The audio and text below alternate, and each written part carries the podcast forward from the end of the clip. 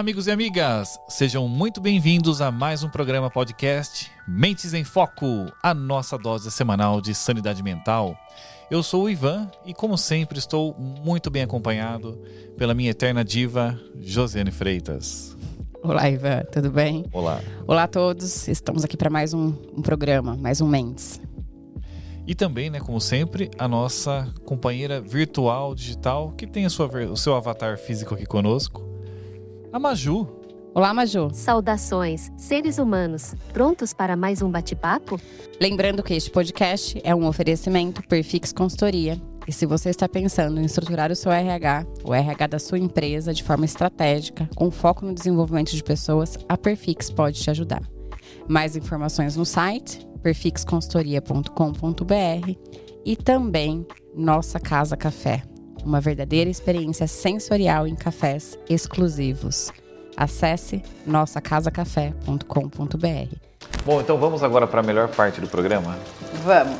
Nada melhor do que um excelente café para uma ótima prosa. Exato. NCC, a nossa experiência em café. Saúde. Saúde. Bora pro papo, Ivan? Bora pro bate-papo. Chega de recados e vamos pro bate-papo? Chega de enrolação? e sobre o que é o bate-papo de hoje? Sobre qual é o bate-papo de hoje, Maju? Acionando o sistema de inteligência artificial. Jo, o papo de hoje será sobre as emoções e finanças, a chave para a liberdade financeira. Falando nisso, como está seu relacionamento com o dinheiro, Ivan? Pelos meus dados, parece que você está com o bolso cheio, hahaha. Bom, Maju, sua engraçadinha, fique sabendo que você não pode acessar os meus dados financeiros. E vamos lá, sem papo furado sobre o meu dinheiro, é que não é o objetivo de hoje. O objetivo é o dinheiro de todos. É, na verdade, Ivan, eu quero saber como é que você está lidando, quais são as emoções aí que você está conseguindo ficar com o bolso cheio. Como é que você está lidando com as suas emoções para você ficar com o bolso cheio de Ah, dinheiro? A minha vida financeira com uma música de Roberto Carlos são tantas emoções. Muito bem, vamos lá. Quem é o nosso convidado de hoje, Ivan? O nosso convidado de hoje é o Thiago Godoy. Ele que é educador financeiro de alto escalão. Só vem gente de patente alta aqui para bater papo com a gente. É head na XP, lançou recentemente e recentemente mesmo, olha, é notícia fresca aqui com vocês, o livro Emoções Financeiras. Seja muito bem-vindo, Tiagão. É um prazer ter você aqui com a gente, compartilhando um pouco de tempo e experiência. Ele que acabou de chegar de Nova York, né? Tá cansado, mas aceitou compartilhar um pouco do conhecimento com a gente. E ele é conhecido como papai financeiro. Papai financeiro, né? Se apresente para os nossos espectadores, Tiagão. Claro, olha, é um prazer estar aqui, Ivan, Josi, Maju. Que legal estar aqui com vocês. É, Bom, eu tô nessa, nessa área da educação já há muito tempo, há uns 15 anos. É, mas na educação financeira há, há 10. E Então, assim, eu trabalho no mercado financeiro, na- no Grupo XP já há alguns anos, mas eu não vim do mercado financeiro e comecei a ser educador financeiro. Eu fui educador, sempre fui educador, e, e, e, nesse tempo eu tenho feito o, trabalho com educação financeira. Eu passei há vários anos por um projeto grande de educação financeira. Lá, lá eu fiz a minha escola, que é chamada Estratégia Nacional de Educação Financeira, um projeto que tem envolvimento do Banco Central, da CVM, dos reguladores do mercado financeiro, junto com o Ministério da Educação, Cidadania e também com o setor privado. Febraban, B3, Ambima. E eu fiquei seis anos nesse projeto, onde eu descobri a educação financeira e onde eu me apaixonei pela educação financeira, porque eu vi o quanto que esse conteúdo, quanto que esse, é, é, é, esse conhecimento ele muda a vida das pessoas. A gente fez projetos com mulheres de baixa renda, junto com o Ministério da Cidadania. Até hoje o projeto está lá acontecendo, junto com centros de referência e assistência social, com escolas públicas no Brasil inteiro, ensino fundamental e ensino médio, e fizemos avaliação de impacto. Então não é só a minha, a minha percepção do quanto que isso muda a vida das pessoas, não. Não é só o meu coração, mas também é o que a gente viu com dados científicos. A gente fez avaliações de impacto junto com o Banco Mundial nas escolas. 20 mil alunos passaram por esse projeto. Fizemos uma avaliação de impacto no projeto, ou seja, a gente viu que os alunos aprendem e também avaliamos, fizemos um estudo longitudinal, que é um estudo que leva vários anos para acontecer. Então a gente acompanhou os dados desses jovens por nove anos, né, de foi, o piloto foi feito em 2010 e 11, eu nem estava lá ainda. A gente acompanhou até 2019. E fizemos então essa comparação e vimos que o jovem que passa pela educação financeira tem menos dívida, pega menos crédito, menos, menos empréstimo. Quando ele pega, ele pega mais barato, ele sabe olhar, ele tem mais até vontade de empreender, várias coisas que a gente mediu. Bom, e viu que funciona, funciona com, com, com adultos também, de todas as faixas de renda. E aí eu continuei fazendo isso uh, dentro desse projeto, depois fui estudar Uh, fiz mestrado em educação financeira, estudei 400 pessoas endividadas em situação de estresse financeiro, do, da pessoa de baixa renda até a pessoa de alta renda também em situação de estresse financeiro. E foi aí que eu comecei a escrever o meu livro. Foi aí que, lance, que, que a ideia de escrever um livro sobre inteligência emocional e finanças começou. Quando eu vi que não está na renda. É claro que a renda faz a diferença, a gente não pode ser hipócrita, né? A renda faz diferença, mas a, a pessoa lidar bem ou mal com o dinheiro não está na renda dela, está na maneira como ela enxerga as finanças e se relaciona com o dinheiro.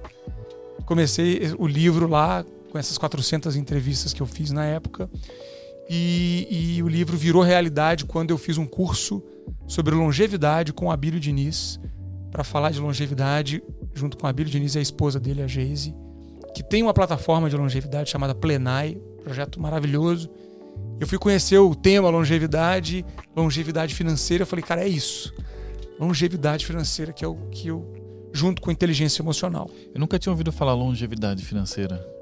É muito conhecido já no Japão, que é um país que tem longevidade, né? E trabalha muito com, com, com essa perspectiva de longo prazo, mas já está vindo para cá, para o Ocidente. E basicamente é como você vai lidar com a sua vida financeira hoje e no futuro. Aí a gente, olhar no prazo longo, a gente não tem essa. É que, na verdade, cultura, a né? gente tem uma cultura da aposentadoria, né? De trabalhar até uma certa idade ali, aposentar e aí viver meio que da aposentadoria, mas não construindo a sua aposentadoria, né? É, esperando, esperando que o governo tenha condições de pagar as... uma aposentadoria minimamente. É, né? O retorno da sua contribuição de, sei lá, 30, 35 anos de, de trabalho. E eu acho que essa e esse momento que a gente está vivendo em relação à educação financeira e, e olhar para todo esse aspecto passa por, por, essa, por essa mudança assim de, de, de mentalidade, né? Que eu vou construir a minha aposentadoria, então eu é que tenho que fazer essa contribuição, não só para o governo, né, para quem tem o regime CLT ali e tal, mas eu também tenho que ter um aporte ali, que eu sou responsável pela minha aposentadoria e não a terceirização por um órgão, né, que a partir do ele que vai me aposentar e ele que vai me pagar. Eu não estou terceirizando, eu tenho que assumir a responsabilidade da minha, da minha aposentadoria. Então acho que essa é uma grande mudança aí de pensamento que talvez até agora as pessoas consigam entender um pouco melhor isso, mas não, sabe, não sabem como fazer. Por onde que eu começo a fazer isso, né? Sabe que a média no Brasil das pessoas é de se aposentarem com um salário, com uma renda, um quinto da renda que, que estavam. Um quinto? Um quinto, 20% do que elas faziam quando, quando trabalhavam. E é interessante você ver, a Ambima Cara, faz uma é, pesquisa todos é os anos. Você, imagina o padrão de vida da pessoa desaba, né? Desaba e, e assim, e onde está, né? Tem o viés do otimismo que a gente estuda também. A Ambima faz uma pesquisa todos os anos, chama Raio-X do Investidor. E ela mostra isso. E as pessoas, na hora que você pergunta para elas, né? Ela acha que ela vai se aposentar igual ou melhor ela está hoje. Ela acha isso, ela, mas ela não faz nada para isso. É um pensamento mágico, ah, vai acontecer. E na realidade. O inverno vai passar e a primavera vai é, chegar. É. E na realidade, a pessoa se aposenta na média bem pior, fica bem pior do que estava. E aí vai depender de família, vai depender. Mas olha como a falta de informação é, é, é, crucial, né? Você mencionou, achei fantástico esse estudo do que vocês realizaram aí ao longo de nove anos. Veja que ele é pesado em tempo, uhum. em amostra e objetivamente comprovando aquilo que intuitivamente é, parece já um certo consenso que a educação financeira transforma. Uhum. Mas quando você realmente prova, olha, amostras de pessoas educadas têm estatisticamente uma, uma, de forma significativa um padrão melhor de relação com o dinheiro, isso é muito forte. E acho que essa falta de educação leva a esse processo e esse viés de otimismo, porque acho que para mim mesmo era uma novidade eu não me considero tão ignorante assim do ponto de vista financeiro, eu me considero uma pessoa em processo de aprendizagem. Mas imagine para a massa, acho que essa informação deve ser muito pouco difundida, né? De que se aposentam com tamanha perca financeira? Sim, e a gente tem, né? A gente fala educação financeira o tempo inteiro, mas a gente está falando de cidadania. Né? Tá, é, é, levando o conhecimento para uma pessoa para ela se alfabetizar com o dinheiro. Para não ficar na corrida de querer é, buscar dinheiro, precisar de dinheiro e não conseguir usar isso da melhor forma. Porque a gente tem essa tendência a usar no curto prazo. Isso não é uma, um desvio de caráter, não é uma inabilidade ou uma falta de, de inteligência. Isso é uma questão biológica. Nós somos seres que precisamos garantir o nosso presente. O nosso cérebro ele, trans, ele, ele funciona assim. Né? E a nossa parte racional, que é o córtex pré-frontal aqui na frente, ela é muito jovem, ela é muito recente, ela gasta muita energia. Então a gente vai sempre agir no automático.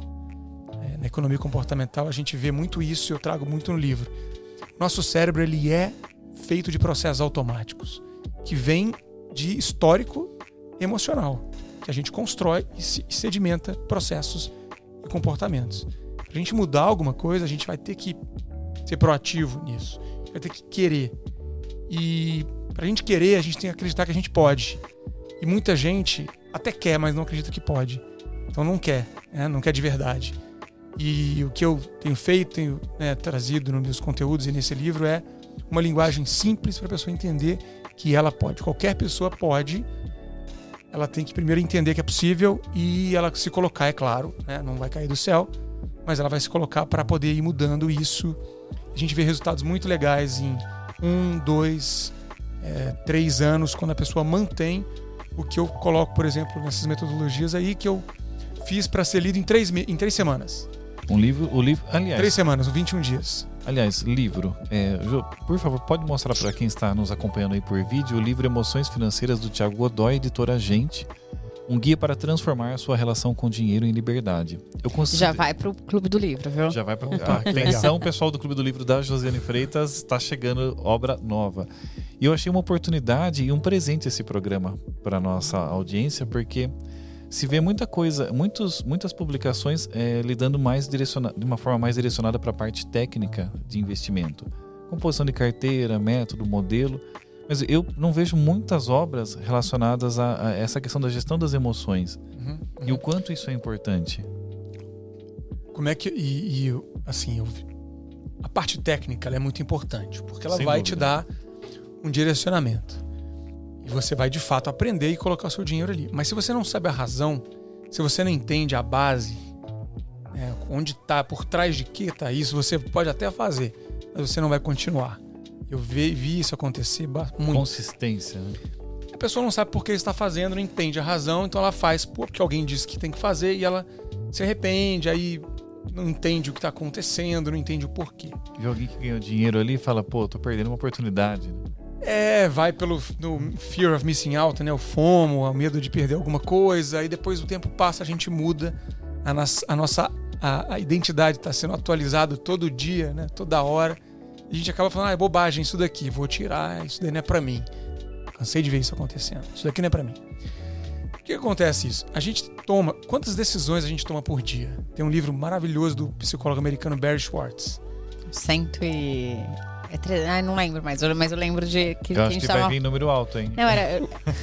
não sei se era 175 ou 300 alguma coisa, mas assim, eu lembro que a gente toma muitas decisões. Ah, essa é difícil de acertar mesmo. Quando eu li a primeira vez, eu falei, não é possível, tá faltando. O Barry Schwartz, que fez, né, um psicólogo americano, tem um livro brilhante, chama O Paradoxo da Escolha. E ele mostra que a gente faz 35 mil decisões por dia. Não é possível. Pô. Da hora que você se... acorda, da hora que você, hora dorme. Que você dorme. Cara, Mas quantas sim. decisões dá por hora? Eu preciso Mas... começar a fazer conta aqui. Mas é... Quantas decisões Depende eu já tomei da... desde que eu comecei esse podcast?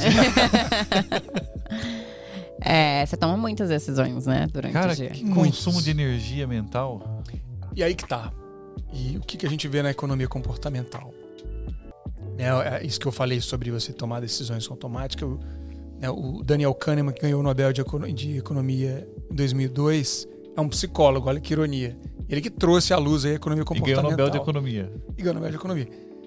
Porque ele trouxe a economia comportamental que fala assim, né? antes a gente falava em economia que o ser humano toma decisões racionais, ele vai maximizar a utilidade, A economia fala isso, né? A gente sempre vai tomar Correto. decisões que maximizem a utilidade e blá blá blá. Só que não, nós não somos esse, essa pessoa. O nosso cérebro, ele, né, falei, tem um córtex pré-frontal, que é a parte racional, que vai conseguir chegar em decisões mais complexas. Mas o nosso cérebro, ele, ele age muito com a parte reptiliana, que é o cérebro reptiliano, que é o nosso cérebro antigo, que precisou tomar decisões imediatas para sobreviver Que nos trouxe até aqui. que nos trouxe até aqui. A gente tá no. A gente inventou a luz no 40 e, na prorrogação do segundo tempo. Não tinha eletricidade. A gente não conseguia conservar alimento. A gente tinha que viver o presente. Então a gente não pode esquecer que o nosso cérebro ele é biologicamente mo- moldado para isso. A gente toma decisão automática o tempo inteiro. E qual que é o problema disso? Por um lado é ótimo porque a gente sobrevive, né? Se eu jogar essa caneta aqui, você não vai pensar, você vai tentar pegar. Automaticamente. Se acontecer alguma ameaça, você vai tentar se defender. Correto. Então, isso é sobrevivência. Se eu falar 2 mais 2, quanto você vai falar? Já vem o 4 ali na. Pronto. Mas se eu falar 375 vezes 888, A menos que eu tenha, por algum motivo, já visto e um Einstein, memorizado. beleza. você vai chegar nesse resultado. Mas você vai precisar de um caminho que vai custar mais energia. Então, essa parte pré-frontal, ela gasta muito. A gente não vai querer usar. O que acontece? A gente vai tomar decisão automática o tempo inteiro e vai errar. É isso que na economia comportamental a gente estuda, a gente vai errar. Porque a gente usa atalhos para tomar decisão. Isso faz a gente ter uma visão limitada e errar. São algoritmos ali pré-montados que vão. Caso A, resposta B. Caso C, resposta Olha, D. isso é surreal como é que a gente faz isso. Eu vou dar um exemplo rápido aqui, ó. Um exemplo rápido. É... Esse é um teste que foi feito em Harvard com outros, com outros objetos. Mas vamos supor que a gente está tomando um café e, e comendo um bolo aqui. Um café NCC, hein? Olha, esse é um café, esse e um bolinho que, que eu trouxe, mas eu não trouxe, né? Na próxima eu trago um Um bolo. bolo virtual. É. Um bolo virtual, inteligência artificial. Um bolo e um café custam juntos 11 reais. O bolo custa 10 reais a mais que o café. Quanto custa o café? Ah, Eu lembro dessa daí. eu só não entrei. De, eu ia entrar de gaiato na hora e falar 10, mas eu, eu só não entrei porque eu já tinha visto uma semelhante. É, é, o- quanto custa o café? O bolo custa 10 reais a mais que o café, juntos custam 11 reais. Então, entrando de gaiato na do Ivan, um real. 90% e foi feito em Que é o Harvard. automático. É. Todo mundo vai pensar um real.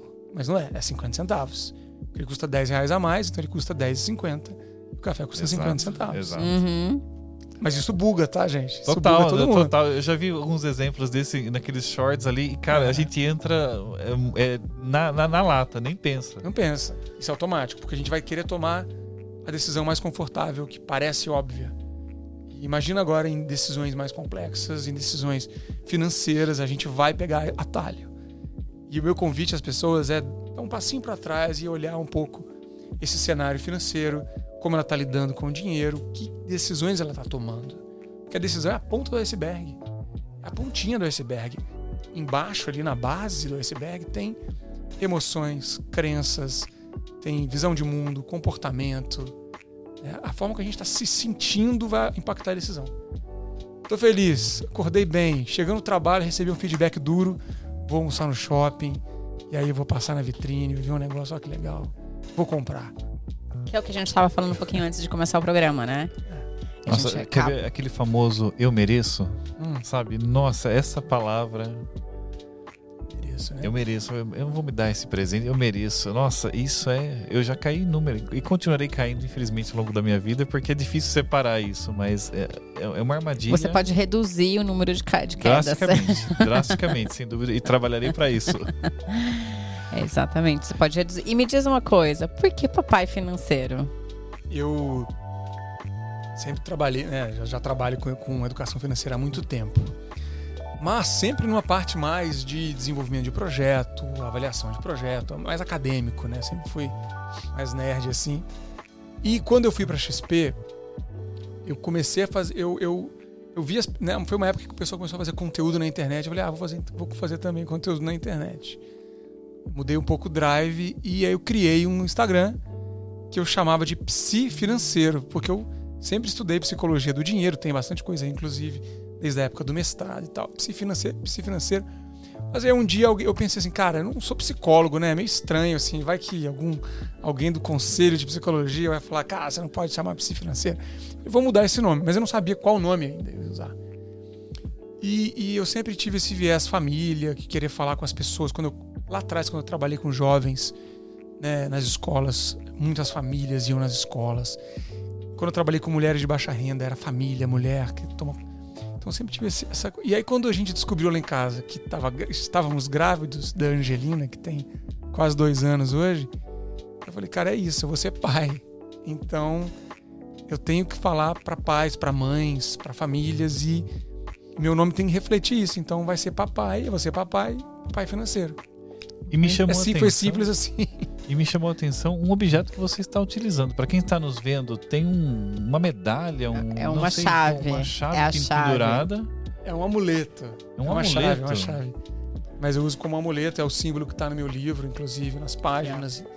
E aqui também, né? Tá aqui na capa, é que a chave que a gente vira na nossa cabeça pro dinheiro tá no coração. É no Ah, coração que essa tem chave um, se Tem vira. um simbolismo forte, hein? Porque tem um É. coração. É uma chave, um coração e um cifrão, né? Três elementos em um objeto. Três elementos em um objeto.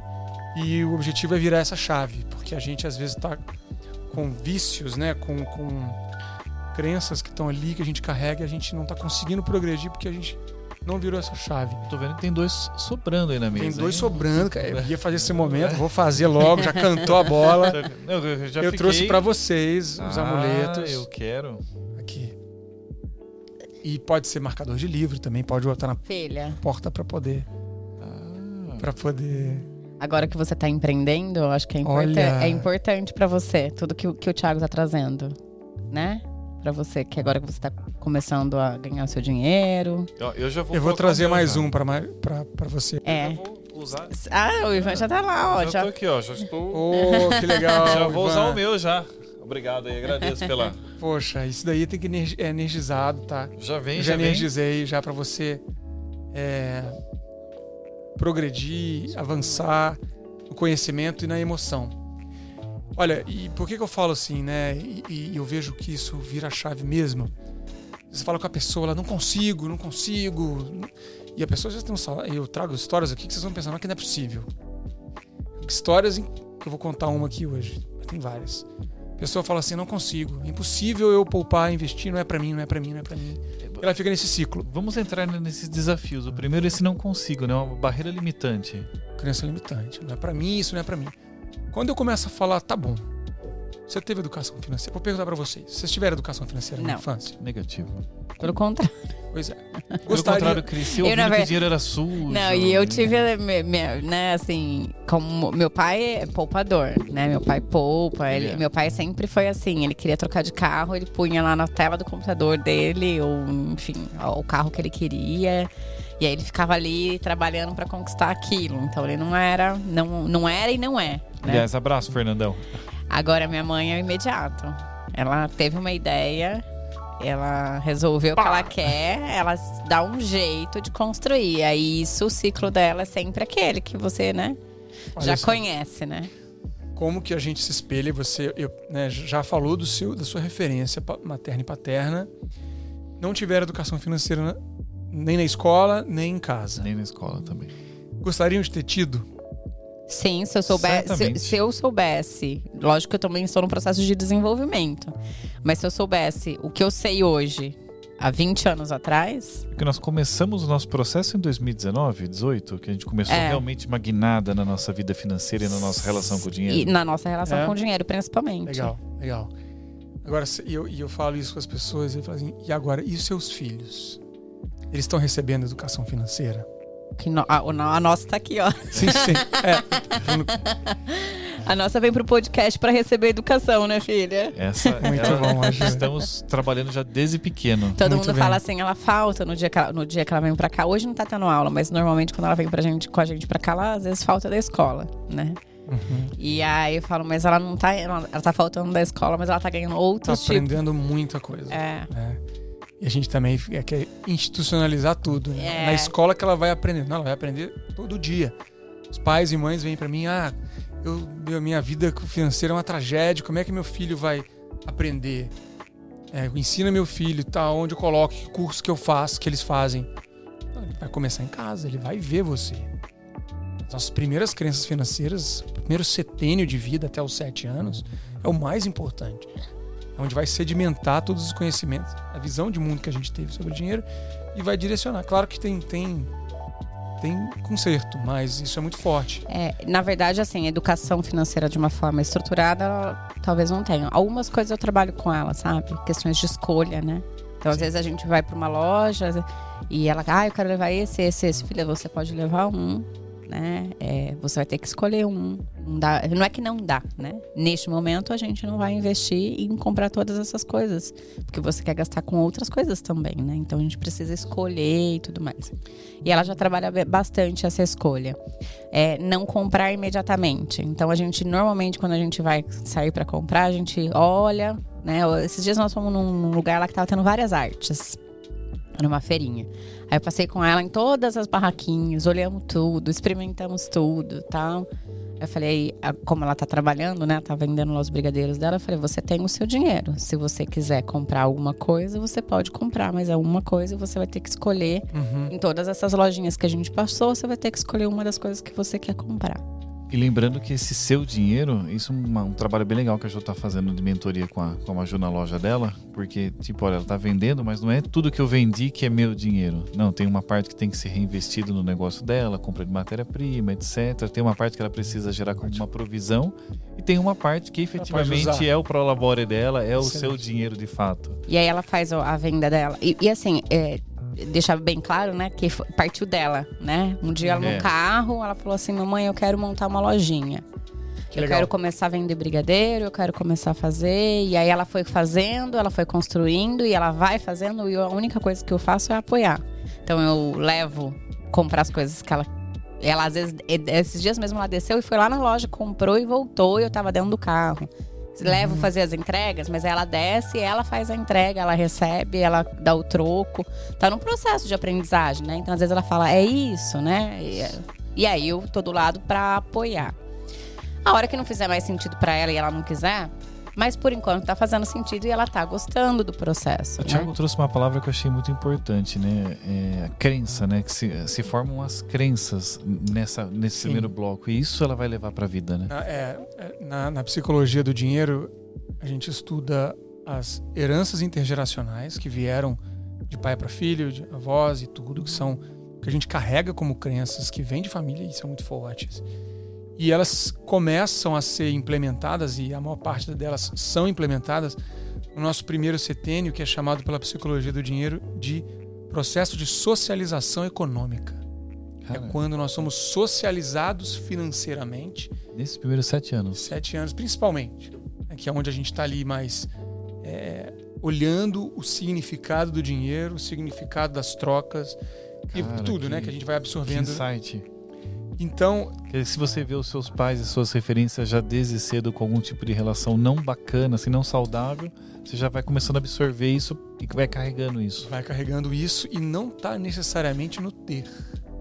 É aí que está um ponto muito importante. Porque as pessoas falam, ah, então se eu tiver dinheiro, meu filho vai estar bem. Não vai. O que eu vejo de famílias que brigam por dinheiro, pais que se separam por dinheiro, com muito dinheiro, e os filhos ficam traumatizados porque acreditam que, ah, brigaram por dinheiro, logo ter dinheiro significa ruim. Conflito. Quando o pai fala, e acontece muito isso, a gente faz isso, né? E tem que, tem que ficar atento. Papai, mamãe vai trabalhar para pagar as contas, para poder pagar a escola. Aí a criança pensa assim: poxa, então quer dizer que trabalhar é ruim, porque papai e mamãe não estão aqui, tem que pagar a conta, pagar a conta é então a associação é ruim, afasta, né? do trabalho ela precisa ser positiva, não é para pagar as contas, é para compartilhar conteúdo, para ajudar as pessoas, para né, é fazer nossos sonhos acontecerem, viajar, comprar unicórnios. É, ontem a Maju perguntou para mim o que, que eu ia fazer. Eu falei, a mamãe já faz hoje, né? A mamãe ajuda as pessoas. E aí ela falou: Mas e quando você ficar velhinha, você vai querer parar de ajudar as pessoas ou você vai querer continuar ajudando as pessoas? Eu falei: A mamãe vai ajudar as pessoas até a mamãe morrer, porque a mamãe então, o dia gosta. que ela precisar de ajuda. Não, não vou, não vou até morrer, porque eu acho que, né, rezo para ter sanidade mental e, e, e mas ajudar assim no, no, sentido de continuar fazendo o nosso trabalho que a gente faz, de levar conteúdo, de estimular, de apoiar Sim. e tudo mais. E não quer, ela falou, a pergunta era: você vai se aposentar e vai parar? Porque às vezes as pessoas fazem isso, né? Eu trabalho e não vejo a hora que eu me aposente pra, Nossa. pra parar. E, e aí eu disse: não, mamãe ama o que a mamãe faz. Então a mamãe vai fazer até quando a mamãe puder fazer. Eu, eu, eu, nem gosto de usar essa palavra aposentadoria, sabe? Para mim, e eu acabo não falando, sabe quando você não quer falar? Porque aquilo eu não. Porque remete a uma coisa de você vai estar tá lá velho e de chinelo em casa sem fazer nada. Exato. E eu falo de, de, de independência financeira, de liberdade, de conceitos que são assim. Chegar num certo momento da tua vida que trabalhar se torna de fato uma opção. Isso. E aí você trabalha porque você quer. Exato. Nossa, mas. E sim, a gente tem que querer. É muito triste quando você vê a pessoa presa, e o que mais tem, eu também trago aqui, eu chamo de armadilha do padrão de vida. A pessoa tá ganha bem, tem uma vida boa materialmente falando, porque tem as coisas, colocou uma vida cara para ela. Só que ela é uma escrava do trabalho dela, porque ela não tem controle sobre o tempo dela, ela não consegue estar com a família, não consegue fazer o que ela quer, porque ela tem que trabalhar 12 horas, 14 horas por dia, e ela ainda acha não, quer ficar fazendo aquilo, no fundo ela não quer, ela odeia aquilo, tem um chefe tóxico, está num lugar ruim, e aí ela tem que justificar isso para ela mesma. Então ela diz: "Ah, eu sou workaholic". Mas ela não é. Tem gente que é e tá tudo bem também. Mas tem muita gente que está sofrendo num trabalho que odeia porque colocou a vida ali. Aí eu falo isso, a pessoa, ah, mas a gente tem que pagar conta, tem que pagar boleto. Sim, todo mundo tem que pagar boleto. Mas se você não tem espaço para respirar, sabe, pensa na imagem de uma pessoa que está é, mergulhando, assim. Se ela não tiver ar, ela vai se afogar. Então você tem que ter um dinheiro, procurar é, trabalhar um dinheiro para que você tenha esse respiro. Se você tiver um lugar que você não gosta, sai desse lugar, vai trabalhar em outro lugar. Fica um tempo né, nesse meio, nessa transição. Então... É, eu, eu penso que a vida tem que ser leve, sabe? Toda a vida tem que ser leve. E, e o trabalhar, o viver, o viajar, o... faz parte da nossa vida né? Então é um faz parte da vida. Então eu não tenho que viver oito dias, né? Cinco dias na semana, oito horas, dez horas, doze horas, esperando o final de semana chegar ou esperando as férias chegar, ou esperando a aposentadoria chegar, né? Porque às vezes as pessoas falam assim, ah, quando eu me aposentar, aí eu vou viver, porque aí eu vou fazer tal coisa. E aí, e aí quando aposenta, o dinheiro cai para um, é, um quinto do que você tinha, e aí você não tem condições financeiras de fazer aquilo acontecer. E aí você passou uma vida sem.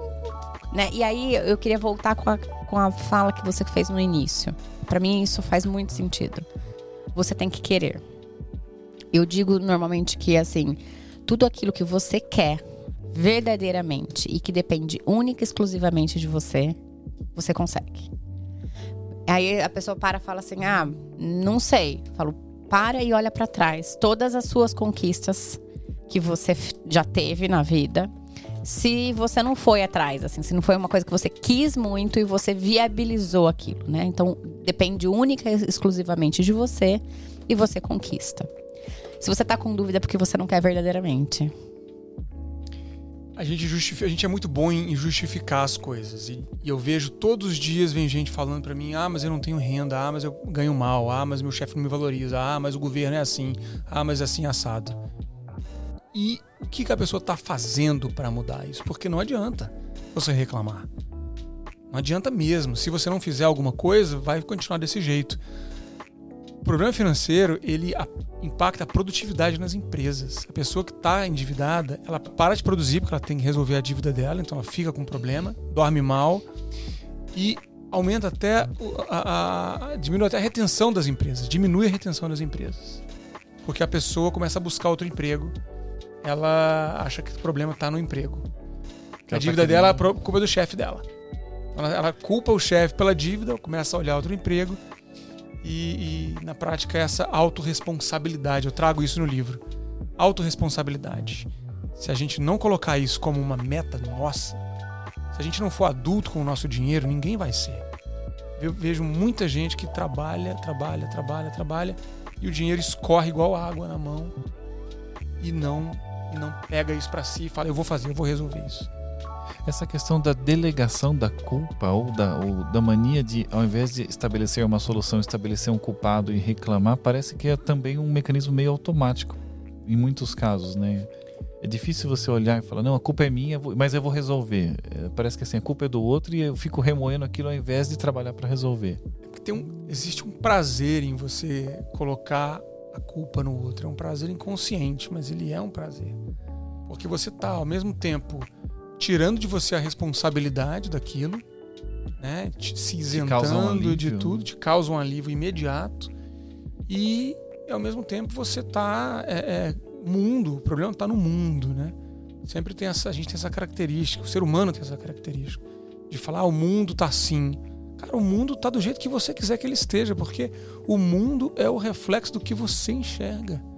Tem gente que não enxerga tudo com viés, que legal, que bacana, muito bom, tô feliz. E tem outra pessoa, mora do lado dela, é vizinha dela, tem a mesma casa, o mesmo carro, a criança vai na mesma escola, e a pessoa assim, ah, mas esse país tá assim, ah, mas é porque isso aconteceu.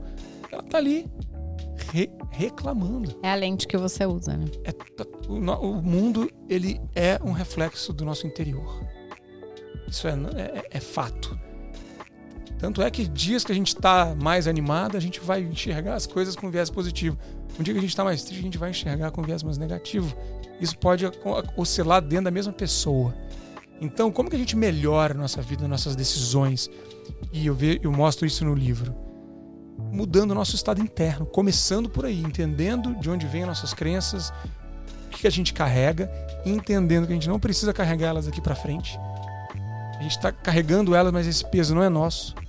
A gente pode deixar tudo mais leve, inclusive a nossa vida financeira, e começar a olhar as coisas com mais responsabilidade, mas sem o peso com o lado bom da responsabilidade. Porque é muito bom ter disciplina, é muito bom ter responsabilidades. Né?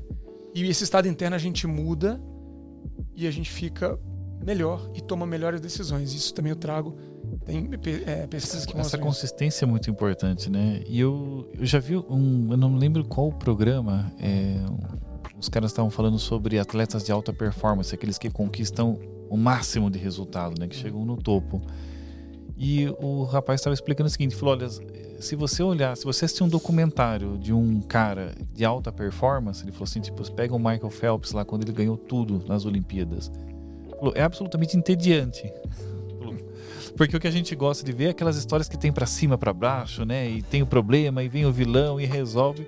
Ele falou: o atleta de alta performance, ele é absolutamente constante, todo dia dele é igual, porque ele é consistente de uma maneira absoluta naquilo que ele está fazendo. Então não rende um bom documentário, não rende uma boa produção. O que rende é a, é a nossa vida mais rotineira, rotineira, às vezes, talvez, com subidas e descidas, altos e baixos. Perfeito. A gente é, tem pouca inteligência emocional. A gente desenvolve pouco inteligência emocional durante a vida ainda, né? É um tema que os nossos filhos vão ter muito mais acesso do que nós tivemos, porque já está sendo trabalhado nas escolas. Eu vejo, assim, cada vez mais estudando esse assunto e, e nisso da relação com o dinheiro, mas a inteligência emocional, ela é uma habilidade mais importante do que a habilidade técnica. A gente bota uma criança na escola, ela aprende a fazer cálculo, a gente valoriza muito, né, a ciência, a tecnologia, Exato. a exatas, né? O cara é de exatas, ele vai e a gente esquece que não adianta nada você ser bom em exato se você for um estúpido emocional. Se você tra tratar as pessoas de forma né, é, negligente e, e, e, não conseguir ter o mínimo que é a empatia, que é o autoconhecimento. A gente ainda valoriza muito pouco isso, né? Autoconhecimento, ah, é o cara aí, é o cara que abraça a árvore. Quando eu falo essa palavra, a galera de exato. Tô generalizando. Pro sol, né? Tô generalizando aqui, né? Mas o pessoal que é mais voltado pro técnico. Que é mais racional. É, e não é, né? Que acha que é, né? Vai falar assim, ah, abraça a árvore. Cara, o autoconhecimento é a primeira coisa que a gente tem que saber na nossa vida. E a gente não vai chegar no momento e falar assim, agora eu tenho autoconhecimento. É infinito. Você vai continuar se conhecendo porque a gente está mudando o tempo inteiro. Mas a gente não sabe o que a gente quer, a gente não sabe para onde a gente vai. Se a gente não sabe por que, que você está se irritando com uma, uma pessoa, aquela pessoa me irrita, você nem sabe por quê. É porque tem coisas em você que você mesmo não consegue enxergar. É tudo espelho, a gente tem neurônio espelho, né? Sim. Pode olhar, quando uma pessoa tem alguma coisa que te irrita, é porque aquilo ali está em você de alguma maneira e você não consegue enxergar. Então, o nosso primeiro conhecimento é o autoconhecimento. Não sou eu que estou falando isso, não é o papai financeiro que está falando isso. Isso é lá do, da Grécia Antiga, a gente já falava isso, né? Conheça-te a ti mesmo. Isso é um grande conhecimento que a gente tem que ter e promover para que as pessoas busquem isso com seriedade e leveza, mas que isso seja parte do nosso cotidiano. Poxa, eu tô triste hoje. Por que, que você tá triste? Qual que foi, né? onde está o gatilho? Onde estão as coisas que estão levando você a estar mais triste? É, eu, olha só, e eu, eu sou apaixonada pelo processo de autoconhecimento, né? E acho que é, boa parte né, de, to, de tudo, na verdade, boa parte não, tudo começa no processo de autoconhecimento. Sim. Eu digo que você não gerencia nada que você não conhece. Então, se você não sabe quanto você tem na sua conta bancária, você não tem como você gerenciar. A mesma coisa acontece com as suas emoções. Se você não as conhece, você não consegue gerenciar. E eu fiz uma prática de yoga aqui é, domingo e eu fiquei irritadíssima depois da prática de yoga. Até mandei mensagem pra professora e falei: Isso é possível? Porque normalmente se faz. As, pessoas, calma é, agora? as pessoas falam, né? É, você faz yoga pra ficar calma, relaxada, né? Meditei Eu- e saí chutando as latas de lixo na rua. Aí eu falei pra ela, isso existe, isso é possível, porque nem eu estava me suportando de tão irritada que eu fiquei, né? Ela falou, é possível. É, ela falou, explicou, tal, é, é possível, não é comum, mas é possível. Eu falei, tá bom então. E aí eu fiquei com aquilo ali, processando, né? Então, tipo, o que que. O que, que... E aí ela me falou o que, que ela tinha trabalhado na prática tal. Falei, então tá bom, então vamos elaborar aqui. Aí no, na segunda-feira à noite, pim, entendi o que tinha acontecido. E aí, quando eu entendi o que tinha acontecido, eu falei, tá bom. Então foi isso que aconteceu, foi por conta, né? E aí eu fui construindo o processo, entendi e agora eu vou consigo gerir isso, né? Porque enquanto eu não tava entendendo o que estava acontecendo, quem chegava perto de mim, opa, já levava uma agulhada, né? Um- uma alfinetada, né? Porque eu não tava entendendo o que tava. Eu só tava irritada e não tava entendendo o que tava acontecendo, mas era comigo o processo. Não tava irritada com as pessoas, né? E aí eu fui, fui, fui. Então na segunda noite, eu tava, olha só, domingo o dia inteiro irritadíssima, segunda ainda irritada, mas menos, mas ainda irritada. Só na segunda noite eu fui entender o que estava acontecendo comigo. Mas você estava buscando entender. Sim, Maravilhoso. O problema é quando a gente não busca entender e já imediatamente atribui a uma situação externa. A gente esquece que está dentro da gente. É interno. Exemplo. Tá no livro aqui. Casal de médicos. A esposa me procurou. Altíssima renda. Altíssima renda. É, poderiam poupar metade do que ganhava e ainda teriam uma vida muito boa. É, ela desesperada porque estavam devendo empréstimo e PTU, não sabiam quanto de PTU estavam devendo. Tá? E, bom, história longa, mas fazendo ela curta aqui, ela desorganizada e ele mais ainda. Só que os médicos fazem renda, né? Tem, faz plantão. Então, acho que o, o viés do otimismo em fazer renda deixam eles assim: ah, tô enrolado, mas vai, vai conseguir. Agora, o que mais me surpreendeu, e eu já estou nessa estrada há algum tempo, foi como ele estava tratando o problema. Porque ela entendia que, ela tinha, que eles tinham um problema, ela entendia que ela teria que se organizar com o dinheiro, dinheiro da clínica, do não sei o que, tudo embolado, ela não sabia, cartão, é, é uma, uma zona. E, mas ela tinha consciência, ela estava buscando entender como é que ela se solucionar. Ele, depois ele foi até começando ali a, a falar as coisas, mas ele não queria nem falar, ele tava tudo certo. E nós homens temos essa criação, né? Não, tá tudo certo. Tá nada. O cara tá por dentro, ele tá um caco, mas ele acha que tá tudo certo porque ele não foi incentivado a ser vulnerável, a se mostrar vulnerável. Porque somos todos vulneráveis. O ser humano é vulnerável. E ele não queria se mostrar vulnerável para um cara desconhecido na frente da esposa dele. E eu entendo isso. Entendo perfeitamente a posição dele, mas ele estava negligenciando totalmente a situação financeira deles.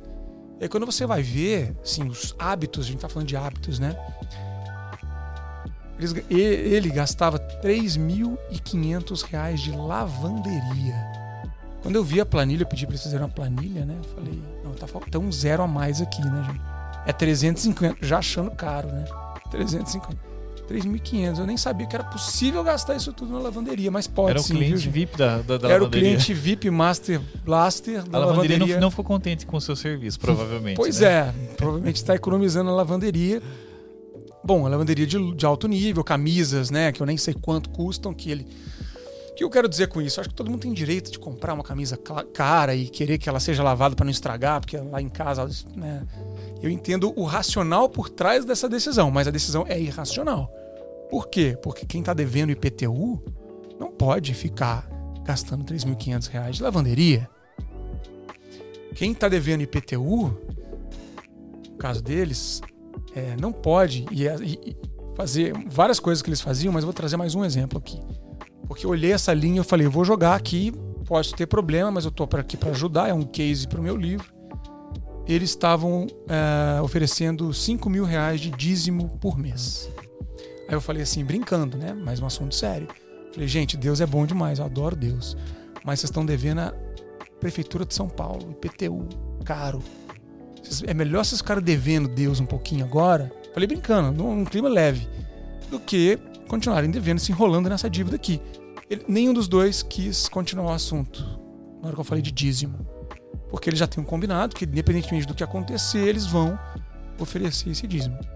E eu falei, olha, tá bom, então a gente vai ter que encontrar um lugar pra gente fazer esse dinheiro se organizar e vocês pararem. Tinha um empréstimo e tinha IPTU. Então, assim, pra exemplificar que mesmo com uma renda alta, se não tiver organizado, e aí pra fechar o porquê, tá? Falei dele, né? É claro que as identidades aqui são sigilosas, eu coloquei nomes fictícios, mas a história é real. Ela, a esposa, me ligou um certo dia depois de umas três sessões e falou assim: Olha. E ela tava buscando a resposta, né? Por isso que eu lembrei desse caso. Ela tava buscando a resposta. Ela falou: Não é possível, alguma coisa tá errada, não é possível. E ela fez a mentoria, eu tava fazendo, ela tava lá interessada e ele: Ah, não, tá tudo bem, eu sou, tá tudo certo, eu sou, eu sou o cara. Devendo IPTU. Ela me ligou um dia. Falou assim: Olha, eu sei o que tá acontecendo. Agora eu entendi. Esse clique que ela teve. Ele, né, falou o nome dele, vive numa vida de ilusão para impressionar o, principalmente o pai dele. Então ele tem esse dois carros importados, blindado, moto, né, devendo a lavanderia e não queria se desfazer de nada, porque o pai dele não aceita ele. O pai dele só fala do irmão, só o irmão que é bom, o irmão é, é o cara e ele nunca é nunca tá suficiente pro pai dele. Eu conheço ele, a gente tá há 15 anos junto, ele não, ele vive para mostrar pro pai dele que ele é bem sucedido. E isso vai mostrar pro irmão, vai mostrar pros primos, vai mostrar pra família, então ele faz tudo que ele faz. E ela falando isso, quase chorando pra mim. Eu falei, uau. Como nós somos, né? Como a gente é, como as pessoas, a gente lida e tá muito mais profundo. A dívida dele não era por dinheiro, não era por conhecimento financeiro. Inteligente, fez faculdade de medicina, ele sabe fazer conta de matemática. Ninguém precisa saber investir na bolsa de valores para ter uma vida organizada. É muito simples, na verdade. O problema dele era que ele não sabia a relação do pai dele com o pai dele tinha que mudar. Claro que ele vai ter que tratar em terapia isso, não é num coach financeiro, numa mentoria. Ajuda, ajuda, porque começa a entender onde está o problema. Está saindo por algum lugar. Então, é- é- é- esse até hoje me impressiona porque é um caso de como que a gente não está olhando para o interno, a gente está olhando só para a ponta do iceberg. E tudo começa dentro, né? Tudo começa dentro. E acho que essa é a questão que a gente tá falando, né? Qual- como é que é a relação com o dinheiro? Nas emoções. Então, ou porque você teve um exemplo ruim, ou porque você tá buscando uma aceitação. É, o marketing da, do- do- da ostentação que acontece hoje, né? Uhum. É, um, é uma coisa que, assim, é surreal e, e, de fato me incomoda muito o processo Muito bem. entendeu? Porque a realidade não é essa. Né? Você pode conquistar muitas coisas, mas não existe outro caminho a não ser com trabalho duro, com dedicação, com constância, com clareza do que você tá querendo. E mais, assim, uma coisa que pra mim faz sentido. Às vezes o seu vizinho tem um Porsche e você quer ter também. Mas pro seu vizinho faz sentido o Porsche. Pra você faz sentido? Você quer sacrificar as mesmas coisas que o seu vizinho sacrificou pra ter o Porsche? Porque O Porsche não veio fácil assim, né? Ele teve que construir todo o processo. Ali. Uhum. Você quer aquilo que você quer sacrificar para ter o Porsche? Faz sentido para você? Porque às vezes você tá ali trabalhando para ter o Porsche igual do vizinho, mas não não faz sentido. E aí a hora que você conquista, você nem se sente feliz. Exatamente. Você nem se sente realizado, porque não era aquilo que fazia sentido para você. E a resposta tá lá no autoconhecimento. Não está em outro lugar. Tá no autoconhecimento. Então, na hora do, do autoconhecimento, você vai falar: Nossa, meu vizinho tem um Porsche. Que legal. Puta carro fera, não sei o quê. Nananana. Vou dar uns rolê com ele quando ele me chamar e tal. Uhum. Mas eu não quero ter. Entendeu? Isso é ser sábio, porque vai ter troca, vai ter custo, tudo tem um custo. E às vezes o cara do Porsche lá, ele tá sacrificando tempo com a família dele para ter o Porsche. Ou não, não, tô, não é juízo de valor, mas assim, é exatamente. Ele vai precisar construir aquilo. Quando eu trabalho aqui, tem uma metodologia que eu chamo de montanha dos três altos. A base da montanha, ela é o autoconhecimento. A gente não começa nada sem o autoconhecimento. Depois a gente vai subindo no autoconhecimento, a gente começa a entender com mais clareza real a autorresponsabilidade. Que é de fato assim, realmente, é um negócio que eu, eu vou ter que resolver essa bagaça aqui. Mais autorresponsabilidade nos dá mais autocontrole. Que é onde a gente tem problema na hora de tomar decisão com o dinheiro. Porque eu, sei, né, eu trago muito o, o, o prático aqui, porque é muito bonita a teoria na, na Eu ia te fazer essa pergunta, né? pega. Porque é, é, aqui você fala, né? O autocontrole financeiro é tudo. É tudo. Porque você faz o plano, muita gente, ah, fazer um plano, planilha. Eu já falo assim, ó, gente, não precisa de planilha não, tá? Não precisa Um de pedaço de planilha. papel você faz a sua Papel de organização. pão, bota na geladeira. Tá aqui, ó. A organização tá aqui. Não tá. Claro que ajuda você ter uma planilha, se você quiser, se você tiver tempo, tiver gostar de abrir o computador e. Não, não, não gosto de mexer no Ex- no Excel. Não tem que mexer em nada de Excel. Porque senão a pessoa já trava. Ah, não. Ah, o cara é bom no financeiro porque ele é bom no Excel. Mentira. Precisa. Tá, tá- inclusive, os materiais aqui são no livro. Tá É escrito, tá, gente? O material é escrito. Dá pra você fazer na, na folha sulfite, dá pra você fazer no caderno que você quer. Não, eu sou analógico eu também. Eu gosto do, do papel e caneta. O ponto é, quando você faz o plano, e aí o autoconhecimento é isso. Como é que tá a minha vida financeira hoje? Como é que eu quero que ela esteja? Porque a gente não faz esse exercício, né? Não. Primeira, e olha, e olha que assim, eu, eu, eu já fiz esse exercício de algumas maneiras com o dinheiro, mas até hoje eu me surpreendo. Quando a, a editora Gente me convidou para escrever o livro, a Roseli Boschini, CEO da editora, ela veio com uma pergunta para mim que até hoje eu, eu, eu acho maravilhosa. Ela falou assim: Tiago, como é que você se enxerga daqui a cinco anos? Só que ela perguntou de uma maneira, assim, olhando no meu olho, assim, que eu falei: Caraca, eu comecei a, a, proje- a- a- projetar. Esse exercício é essencial para você fazer o que você precisa fazer hoje. Saber aonde você quer estar daqui a cinco anos, entender, visualizar isso, vai te dar energia, força para você fazer o que você quer hoje, que precisa fazer, porque vai custar para a gente fazer as coisas. Então, é, esse exercício eu faço com o financeiro também, para você ter essa visualização. É claro que não é matemático, você vai mudar, as coisas mudam, o plano muda, mas ter esse plano é muito importante, porque na hora de você, só para fechar Pode o raciocínio, quando você vai e passa no shopping, a promoção do negócio legal tá ali, é difícil resistir. Nós somos orientados ao presente.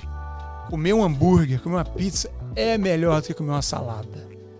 Eu adoro comer salada hoje em dia porque eu me treinei para isso. Mas vai falar que, um- que não é não é bom comer uma pizza? É maravilhoso, é delicioso. Por quê? Porque a gordura, biologicamente, ela nos dá prazer. Por quê? Conservar gordura foi o que nos manteve vivo nesses milhares, Milhares de milhares, anos. centenas de. Né, que o Homo sapiens está aí.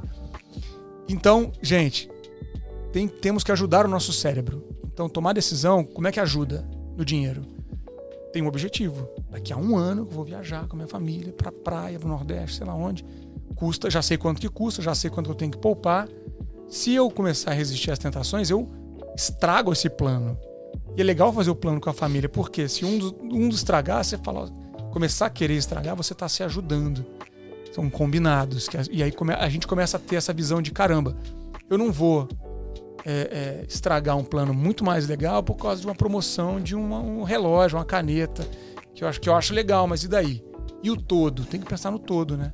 Então isso tem ajudado bastante. É, e você sabe que eu acho que tem duas questões aqui. A gente estava conversando um pouco antes. É, a gente, com essa questão do marketing digital, posicionamento no Instagram e tudo mais. É, as mulheres têm, né? Ah, a sua imagem conta, então você precisa se vestir bem. Daí as, o marketing digital, né, posta aquelas bolsas caríssimas, os sapatos, não sei o que e tal. E aí, de repente, as mulheres até olham para tudo isso, né? Porque. E acabam entendendo que faz sentido. E aí entra até um processo de endividamento, né?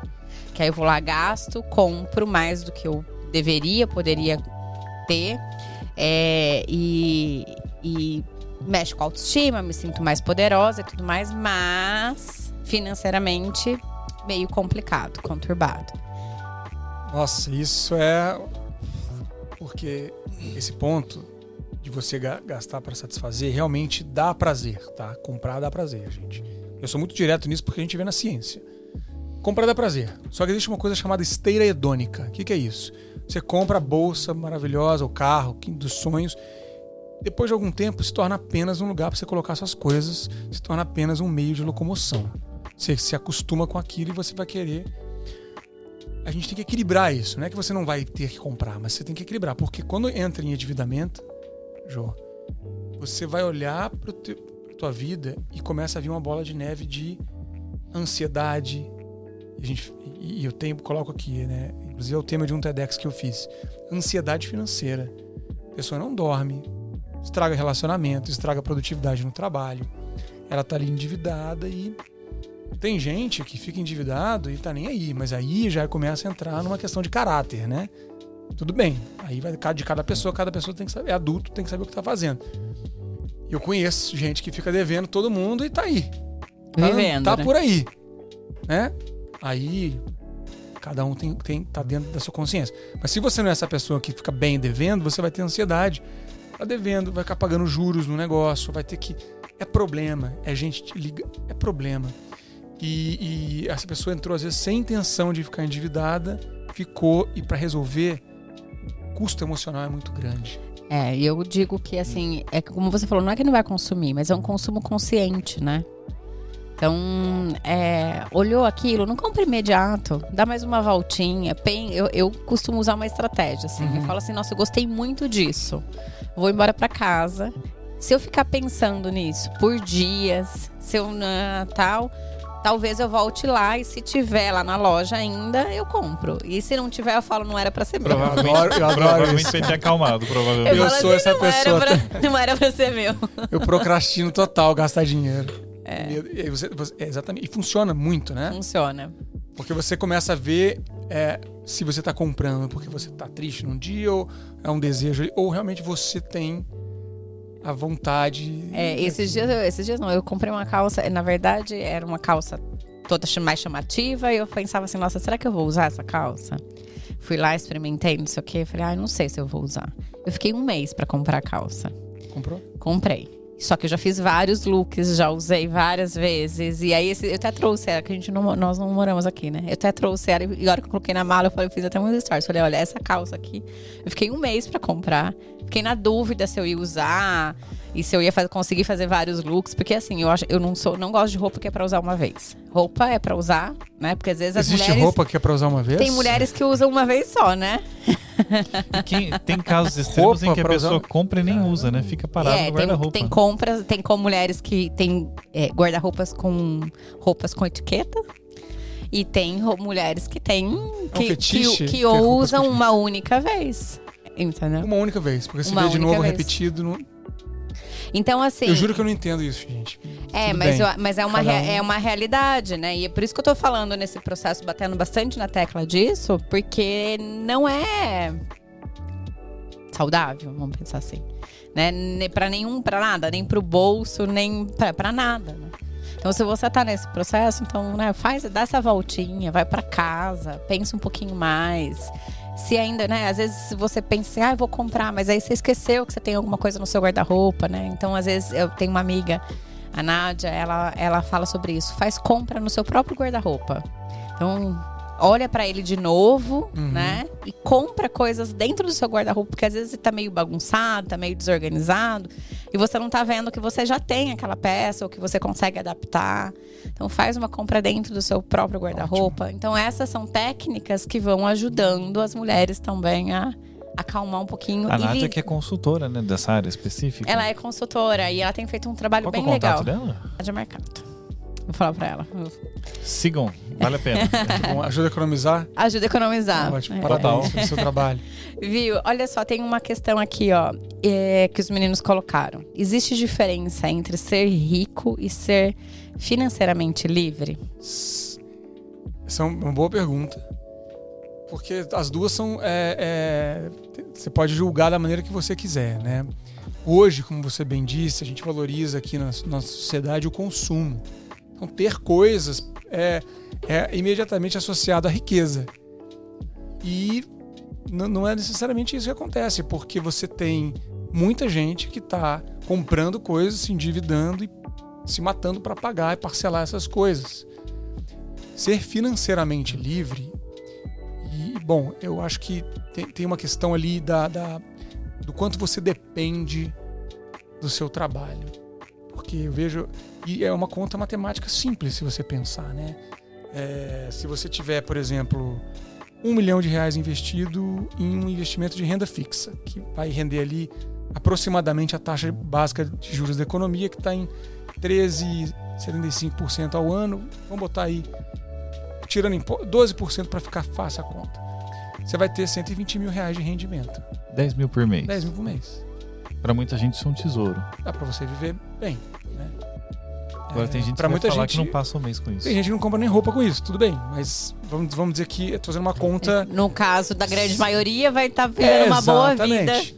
Essa pessoa que precisa gastar muito, ela, para ela ficar independente, ela tem que ter 10 milhões. Se a sua lavanderia custa 3.500 Isso reais aí, por mês, 100 né? milhões. então a conta é essa, assim, ter dinheiro investido para você poder viver desse rendimento.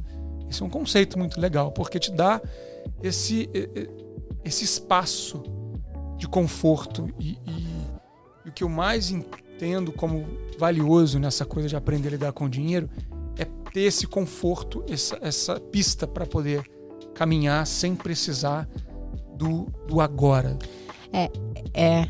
Eu, eu, eu acabei É, de voltar dos é. Estados Unidos. Estava fazendo um, um ciclo de palestras lá para brasileiros, mas eu acabei estudando alguns dados recentes deles para poder compartilhar com maioria empresários lá, né? Fiz um, um evento com o LEAD lá em Miami, que é um grupo de empresários É, eles brasileiros. é, eu- eles estavam lá, né? Eu, eu ouvi esse.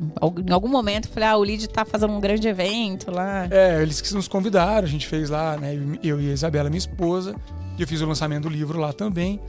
E eu fui estudar mais os dados. Eu já, já tinha estudado por conta do mestrado, mas eu fui estudando agora na, na viagem. 59% dos americanos não conseguem sobreviver a uma emergência financeira de mil dólares. Ou seja, Caraca. 6 em cada 10 pessoas nos Estados Unidos tiveram algum problema que precisa tirar mil dólares do bolso, fora a renda, para cobrir, não tem. Entre a geração millennial, 89%. Geração Z, 96%. Não, tem um- consegue não tem um- uma emergência de mil dólares. Como dizia minha avó, não tem um puto no bolso. E tá aí comprando o iPhone e, tá, e tudo bem. Agora, qual que é o ponto? A independência financeira, nossa, não sei, um milhão, 10 milhões, isso parece muito distante para imensa maioria das pessoas. O que, que eu vejo no curto prazo, em pouco tempo, que muda a vida da pessoa, porque ela ganha autoestima, que ela sabe que ela consegue fazer e dá a, a- a energia para ela continuar fazendo essa coisa de mexer com o dinheiro de forma inteligente. Ela construiu uma reserva de emergência, que eu chamo de reserva da paz. Eu me lembro quando eu fiz a minha. Eu conto no livro também. Eu me endividei. Nós fizemos a nossa eu concordo. Esse foi o melhor nome possível, é Reserva da Paz. Reserva da Paz. É Reserva da Paz. É o, nome, o melhor nome possível. Eu conto aqui no livro. Quando no início da minha carreira eu me endividei, não foi nada grave, ninguém passou fome, ninguém dependia de mim, mas eu fiquei um ano para pagar essa dívida. Paguei quatro vezes o valor rotativo do cartão de crédito, não contei para ninguém, morri de vergonha, me senti um incapaz, um incompetente. Resolvi essa situação, falei, nunca mais vou passar por isso. Nunca mais vai vai acontecer isso comigo. Porque foi completamente estúpido. Eu errei na mão, gastei quanto que eu tinha. gastei mais do que eu tinha e fiquei pagando ali o parcelado do, do rotativo, que os juros são 350% ao ano. Absurdo. Você ganha 12% pra, no rendimento e 350% Que se é, um você se ótimo, endividar. que é um ótimo retorno, 12% ainda está na curva. Porque é automático. Quanto mais fácil pegar, mais caro é. Não tem aprovação, não tem. né? Então o risco é maior de não pagamento. Então Quase como um pacto com o diabo. é né? horrível, né? Eu fiquei quatro anos ali, cara. Quatro, quatro anos. Paguei quatro vezes durante um ano isso. E foi, foi horrível, assim. E eu falei, nunca mais vai acontecer comigo. Aí eu fui lá e comecei a buscar essa reserva. de- Eu nem sabia o nome disso na época, né? Nem, nem trabalhava com educação financeira. Mas eu me lembro em algum momento da minha vida que eu tinha uma grana que dava pra eu ficar seis meses sem trabalhar. Da minha renda ali. Do meu gasto, tá? Ia ter que apertar um pouco e tal, mas eu conseguia. Falei, cara, isso é muito bom. Porque se eu for demitido, se eu tiver algum problema de renda, eu tenho uma grana aqui reservada. Então eu falo isso, também trago a primeira etapa da construção da metodologia das caixas e das torneiras que está aqui, é a caixa da emergência. Porque a gente precisa ter. Todo mundo precisa ter. Ah, mas eu não tenho dinheiro. não-" Eu garanto que se você fizer ali a metodologia, não importa qual seja a sua renda. Se você está assistindo o podcast, é que você tem internet em casa. Então você né, não está, como infelizmente muitas pessoas estão, num nível ultra, ultra escassez. Você tem internet. Tenho certeza que você consegue poupar no mínimo 10% da sua renda hoje e começar a construir essa reserva e você vai me agradecer, porque a reserva vai te colocar numa posição de poder até dizer não para um chefe tóxico, falar mandar esse chefe passear e mudar, tentar tentar um outro emprego, uma outra carreira. Então dá paz, sabe? A E paz. É, aquele e, e assim, às vezes assim, ó, 100 reais. Eu falo, Então, eu, eu, falar, fa- e eu aquele falo, sentimento de que, ah, mas é tão pouquinho, eu vou guardar aqui 150 reais, 100 reais. se amanhã você precisar, você vai ter. Não, se você não guardar nada, você Mas- não vai ter absoluto. Se você não começar hoje a guardar 100 reais, amanhã você vai ter zero. Tem, tem muita gente Se fala, você né, começar hoje a isso. guardar 100 reais, daqui a um ano você já vai ter pelo menos 1.200, um pouquinho mais de 1.200 reais. E mais ainda, se vo- perfeito, mas se você precisar, em um ano é mil reais, mil e poucos reais. Se daqui a um ano você precisar de mil reais hoje e você não tiver, o que, que você vai fazer? Você Empréstimo. vai pedir um empréstimo, vai pedir para alguém, emprestar para um amigo, vai pedir um empréstimo na instituição financeira, você tem alguma coisa para dar de garantia? Se você não tiver, você vai pegar um empréstimo caro. Você vai pagar dois mil reais em um ano, ou mais, dependendo do- da, da taxa. Então esses mil que você não quer juntar, pode se tornar uma dívida de dois mil, que vai te prender em um monte de coisa que você Ótimo. precisa. E aí você Ótima vai ter análise. e aí você vai ter cada vez menos pra poupar, né? Porque aí você tá de novo aumentando É o ali. É o É. ciclo. Então precisa romper esse ciclo urgente, né? Urgente. E aí aqui eu tava, eu fiz a, a pergunta pra você en- entre diferença de ser rico e financeiramente livre e tal, né? Uhum. E eu fiquei aqui pensando que o primeiro ponto é estabelecer o que é riqueza pra você, né? Exato. Porque se você me perguntar hoje, você é rica? Eu vou dizer pra você que sim. Mas é, essa riqueza pra mim não tem a ver com a questão financeira. Tem a ver com outras questões que eu considero Uhum. riqueza. Uhum. E que eh, são valores que talvez não são mensuráveis financeiramente, né? A liberdade financeira eu tô construindo. Então, ainda não sou livre financeiramente 100%, mas já tenho um cenário completamente diferente do que tinha alguns anos atrás. Então, estamos no caminho da liberdade financeira. Mas a riqueza já existe? Perfeito. E tá nos valores, e tá em como você quer o equilíbrio na sua vida. A riqueza, ela, ela, ela assim, ela é uma coisa muito relativa, realmente, sabe? É, eu vejo assim, pessoas que têm um patrimônio altíssimo, mas não dormem, vivem ali com a corda no pescoço, tá? Tá, sabe, com dívida, com empresa quase falindo, com é, é, gente processando, ativo trabalhista, não tem paz. A pessoa tem milhões, dezenas de milhões, às vezes centenas de milhões, dezenas de milhões de reais, com todos os bens imagináveis que todo mundo ambiciona e ela tem uma vida péssima. Então a gente tem que ter muito cuidado com esses valores que a gente vê na sociedade do, do Porsche. É lógico que é legal um Porsche, ninguém duvida disso. Mas você foi muito brilhante em dizer que, cara, e o que, que você vai fazer para chegar lá? Qual que é o caminho? Porque o caminho tá no caminho. Não é o fim, é como. É o como, não é o que.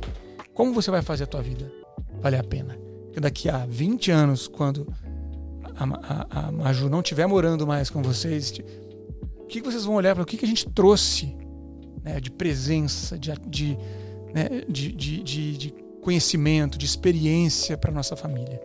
E eu, quando eu falo isso com pais e mães, vira a chave. Quando a pessoa fala assim: ah, não consigo, não é para mim, não consigo, já tentei, não consigo.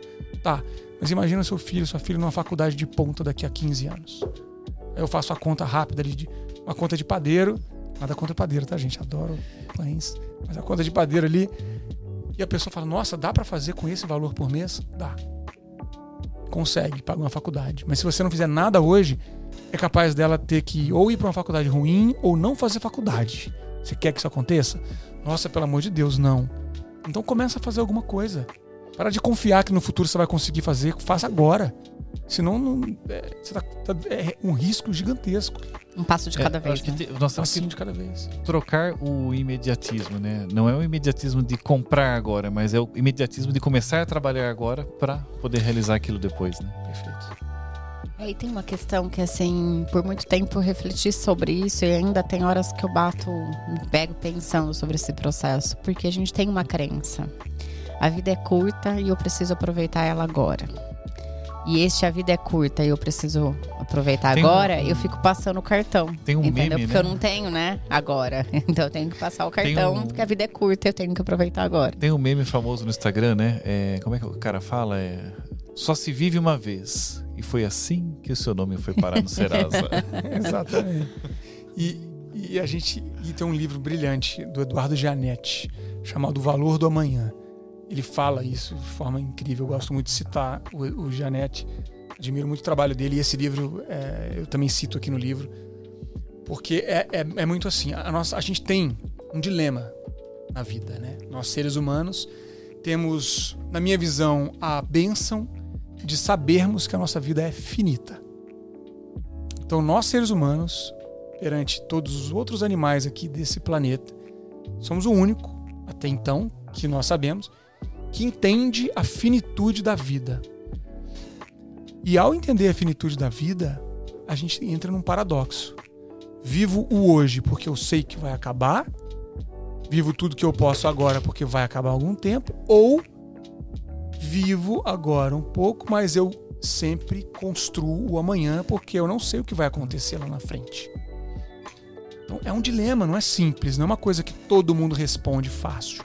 Ninguém responde fácil. É porque esse futuro é incerto, né? Eu não sei o quanto que eu quero dosar. E aí acho que eu é. venho o medo do arrependimento, né? Tipo, olha, eu vou ser muito conservador agora e daí vou chegar no momento e vou falar, pô, devia ter vivido mais. Uhum. Ou vou, ver, vou, viver demais agora e falar, poxa, estraguei o meu futuro, né? É, é, é realmente é um dilema da vida humana isso.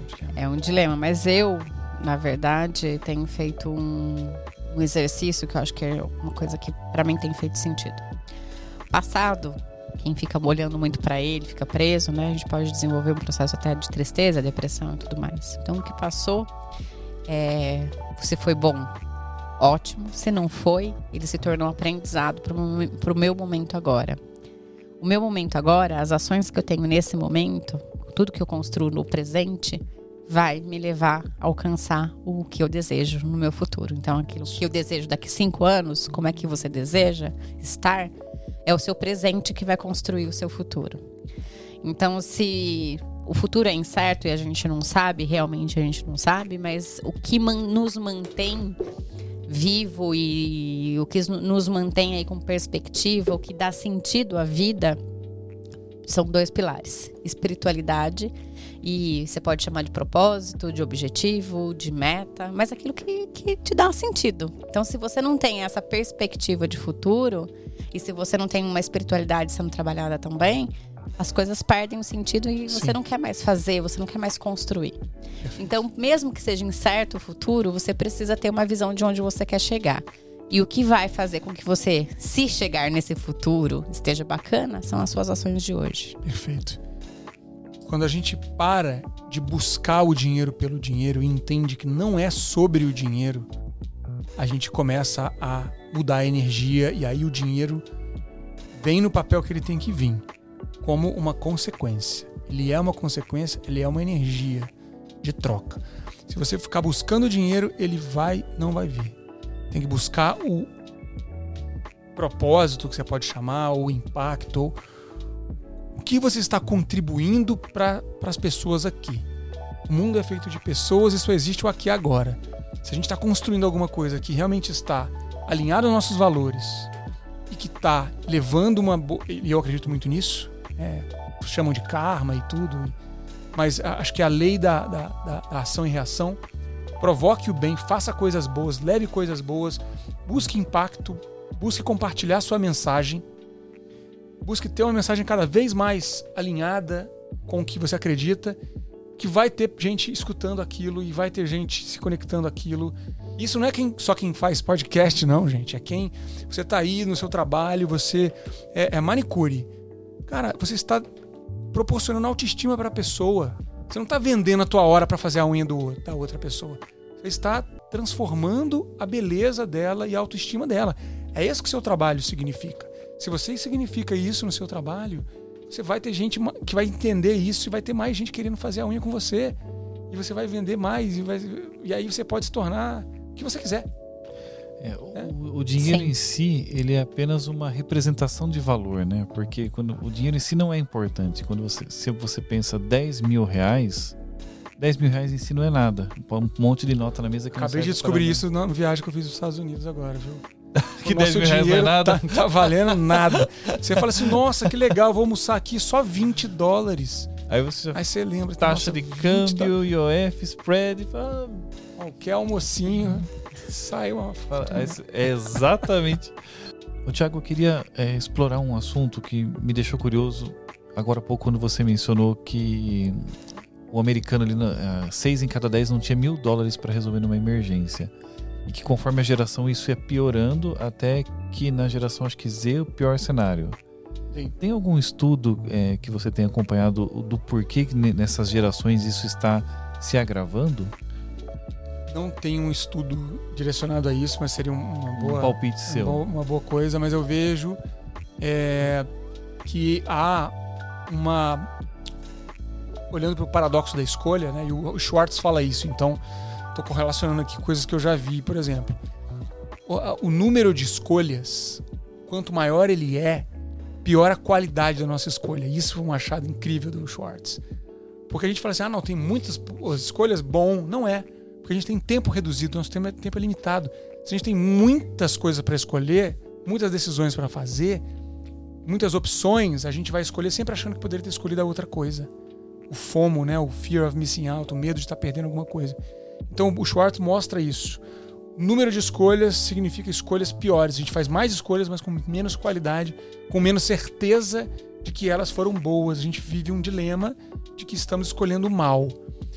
Hoje, nós que é, nem sei o nome da nossa geração, mas a gente que viveu a, a era pré-internet, né, fomos ali, né, vivemos o mundo analógico, tivemos menos escolhas. Nossos pais tiveram menos, mas, e, e, tem aumentado o número de escolhas. O jovem hoje, a geração Z, que é o nativo digital 100%, ele já nasceu com a internet, ele tem um número de escolhas absurdo. E eu vejo que isso complica a qualidade das escolhas e a certeza das escolhas e deixa mais disperso esse jovem. Então ele tem menos visão de longo prazo, ele tem é mais ele, é mais, ele é mais imediatista mesmo, eles trocam mais de trabalho muito mais rápido. É, e ele não, não tem nem que esperar, né? Nós tínhamos que esperar o comercial, né, na televisão. Eles Isso. não têm que esperar nada. Tinha que convencer o pai e a mãe de ir na loja, né, ir lá.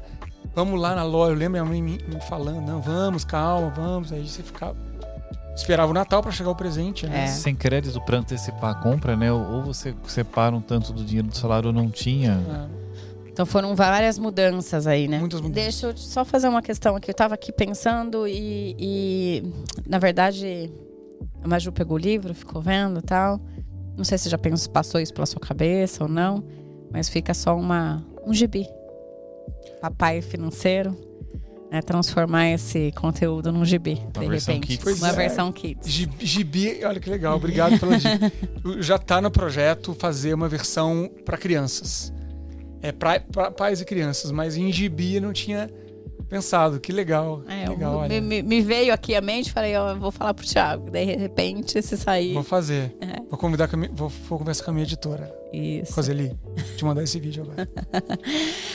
Thiago, muito obrigado pelo bate-papo. Fica aí, você sabe que perdemos até a hora aqui, seguimos, fomos adiante porque estava muito agradável. Como é que o pessoal te encontra? Qual que é a- o Uhum. Instagram, enfim, onde eles compram o seu livro? Legal. Instagram, Papai Financeiro, arroba Papai Financeiro. LinkedIn também. Eu falo bastante com empresas, né, para espalhar essa mensagem nas empresas. LinkedIn também é Papai Financeiro. E eh, no, o livro tem no meu Instagram um link que a pessoa pode comprar o livro ah, autografado, né, com uma dedicatória, ou o livro com a dedicatória e o amuleto também.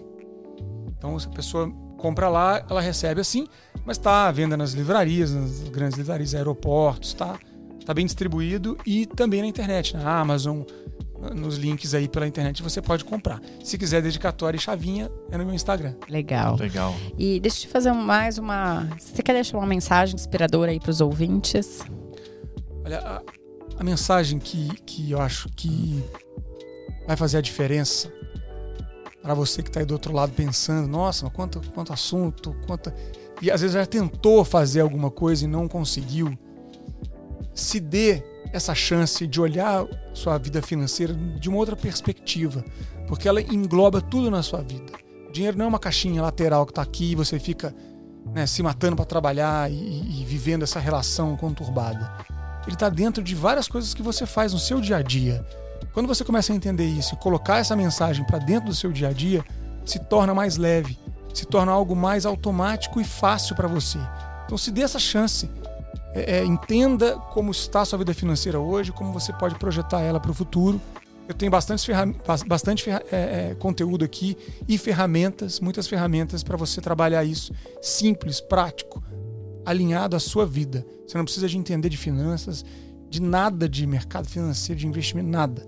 É a tua vida e todo mundo tem uma vida, então é, eu peço para você olhar para essa sua vida financeira hoje com um novo olhar. E se meu livro puder ajudar, será um prazer. Excelente, muito, muito obrigada, viu? Obrigado por compartilhar tanto conhecimento e tantas vivências com a gente. Foi muito enriquecedor esse podcast. Sim, com certeza. E você já sabe, nos siga nas redes sociais, no Instagram no mentes.em.foco, no YouTube Mentes em Foco, né? Podcast Mentes em Foco. Compartilhe o nosso programa com o maior número de pessoas. Deixe a sua mensagem com a gente aqui também. E o Mentes em Foco é um oferecimento Perfix Consultoria, nossa casa café. Quer ser um apoiador do programa? Acesse o apoia.c barra Mentes em Foco. E se você quer ser um patrocinador, né, nosso patrocinador oficial, nós temos vários benefícios. Entre em contato com a nossa equipe. Maju tá fazendo um merchan aqui, né, Maju? E até o próximo programa. Muito obrigada, Ivan. Muito obrigada, Thiago. Muito obrigada, Maju. Obrigado, pessoal. Até a próxima. Valeu, galera. Até o Tchau, tchau, próximo. valeu. Até a próxima, humanos.